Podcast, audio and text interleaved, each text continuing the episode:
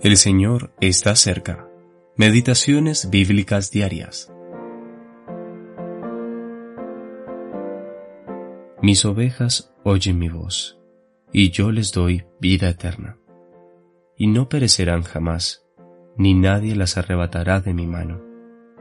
Mi Padre que me las dio es mayor que todos, y nadie las puede arrebatar de la mano de mi Padre. Juan capítulo 10 versículos 27 al 30. Las manos del Señor Jesús, cuarta parte. Manos fuertes. Por mucho tiempo, la salvación eterna del creyente ha sido un tema candente y discutido con vehemencia. En Juan 10 encontramos una respuesta inequívoca a este tema de parte del Señor Jesús él había estado hablando de sus ovejas, aquellas que estaban en el redil del judaísmo, y que también tenía otras ovejas que no eran de este redil, los gentiles.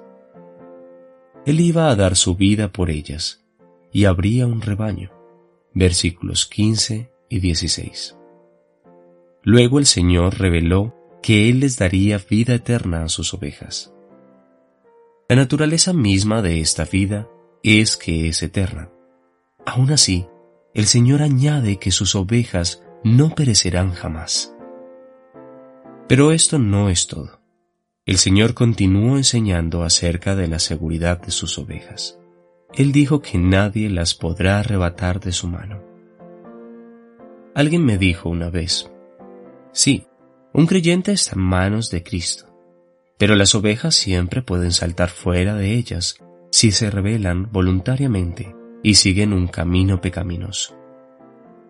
Mi réplica fue, pueden saltar, pero no llegarán lejos, porque se encontrarán con la mano del Padre sobre ellas. Estamos envueltos y seguros en las manos del Padre y del Hijo.